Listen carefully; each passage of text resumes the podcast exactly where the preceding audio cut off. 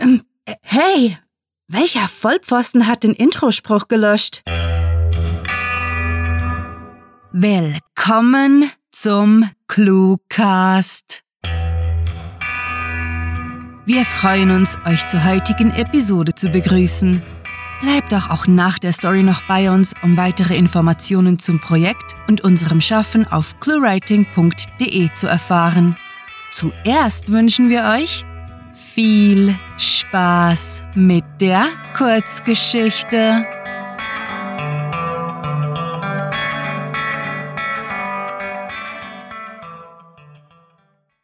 Über schwierige Worte und wer sie versteht. Here at the start, where the words fall apart, where language is lost in the wind. Karl Hubert von Zausenstein hockte zusammen mit Herrn Herbert auf einer hellblauen Decke und zählte an seinen Fingern die Anzahl der Spinnweben ab, die er von seinem Platz im Halbdunkel ausmachen konnte. Wie üblich glaubte seine Mutter, er höre sie nicht, meinte, sein Verstand sei ohnehin unfähig, die Situation zu erfassen. Sie täuschte sich, denn Karl Hubert Zausenstein hatte keinerlei Zweifel daran, was im Wohnzimmer vor sich ging. Sein Stofftier unter den Armen hochhebend, deutete er auf eine besonders fette Spinne, und gerade als er Herberts Knopfnase unsanft gegen den ausgetrockneten Achtbeiner stieß, donnerte es hinter der Wand. Nein, wie konnte er mir das antun? Herbert, das Murmeltier, fand das alles gar nicht so tragisch, aber Herberts Sinn für Tragik war selten verlässlich. Schließlich fiel es ihm mit seinem Plüschkopf schwer, solche Dinge korrekt einzuschätzen. Das dachte fast jeder auch von Karl Hubert manchmal zu Recht, oft auch zu Unrecht. Sicher, seinem Gehirn fehlte die eine oder andere Windung, dafür hatte es einige, die man bei den meisten vergeblich suchte. Wahrscheinlich lag es an diesen zusätzlichen Abbiegungen in seinem Schädel, dass er es schon länger hatte kommen sehen. Die stoische Ruhe seines gestopften Freundes genießend, drückte Karl Herbert den Murmel an seine Brust und versuchte, eine Träne zu vergießen. Irgendwie kam es ihm richtig vor zu weinen. Doch gelang es ihm nicht, also blieben seine Augen genauso trocken wie die Herberts. Verfluchte Scheiße! dröhnte es durch das winzige Geheimzimmer, das verborgen hinter einer Luke in der Garage lag. Ich kann das nicht! Die Mutter klang aufgelöst. Ihr Kreischen war vielmehr ein gellendes Jaulen, anders als das wütende Gekeife, das er sonst von ihr kannte. Karl Hubert nahm es ihr nicht übel, Generell nahm er ihr nie etwas übel, immerhin war sie seine Mami, selbst wenn sie häufig ihre Nerven verlor. Einen Sohn wie ihn zu haben sei eine große Last, sagte sie, wenn sie mal wieder überzeugt war, er wäre nicht nur dumm, sondern ebenfalls taub. Trotzdem achtete sie gut auf ihn, schützte ihn vor bösen Leuten und schwierigen Worten wie Entwicklungsstörung, dissoziierte Intelligenz, Scheidung oder Katzenhaarallergie. Sie machte das, weil sie ihn lieb hatte, und er schätzte diese Geste, obschon er natürlich begriff, alle schwierigen Worte bedeuteten eigentlich dasselbe, nämlich Nein. Nein, du kannst nicht mit deiner Schwester in den Kindergarten.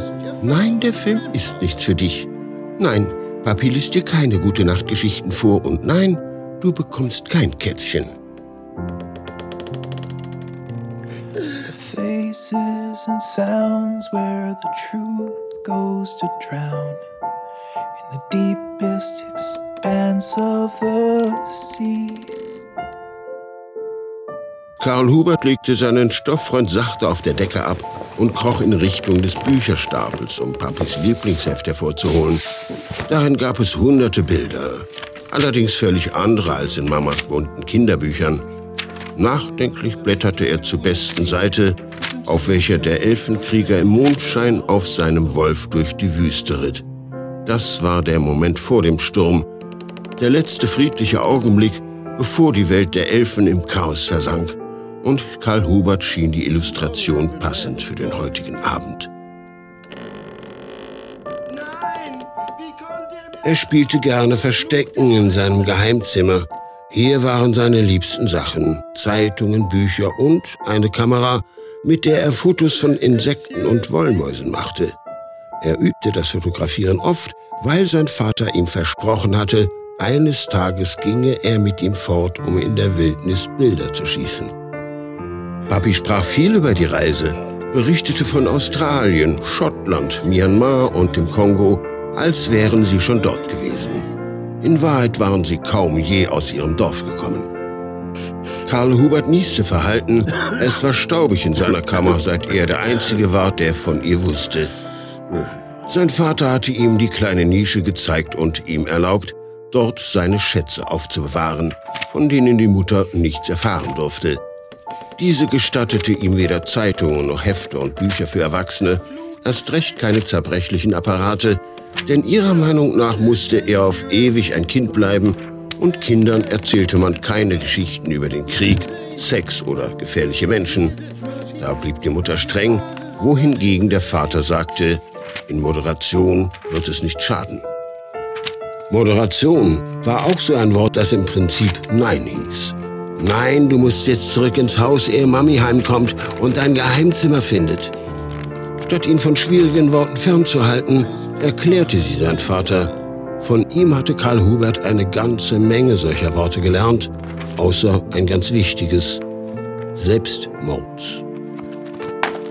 Selbstmord, das war ein neues Wort für Karl Hubert, und auch Herbert war es ungeläufig, aber wie immer hieß es einfach Nein.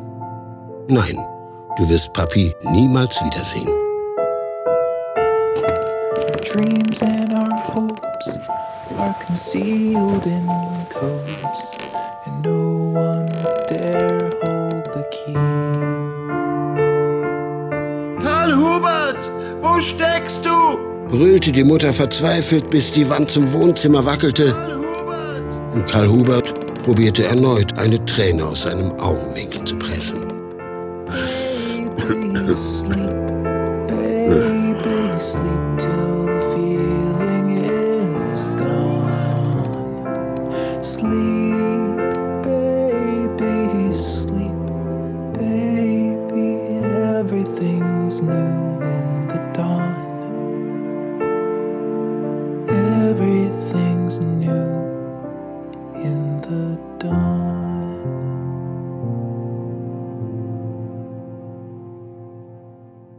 Das war über schwierige Worte und wer sie versteht.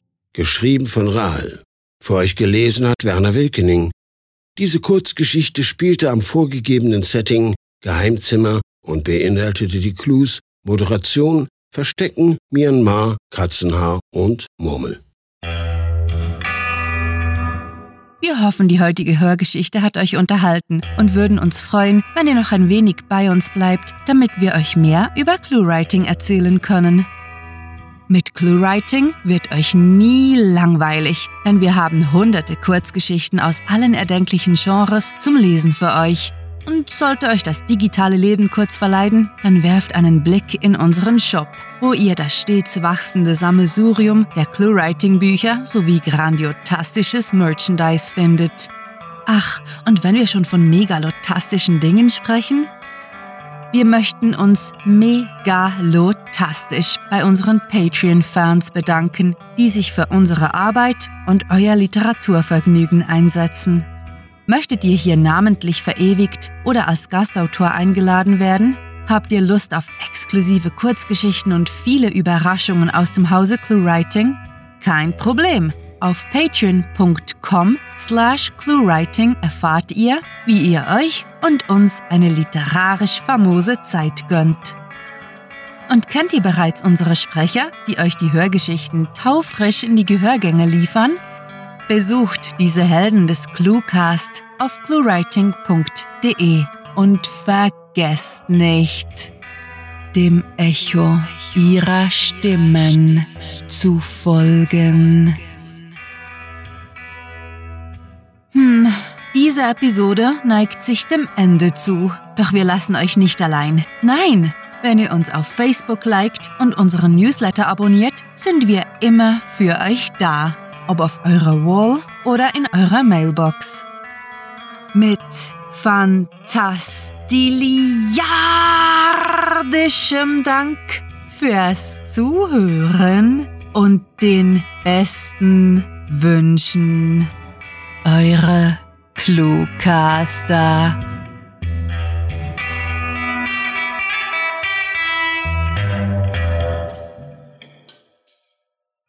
Wir haben Knoblauch und wir werden ihn verwenden, wenn ihr uns nicht auf Patreon unterstützt.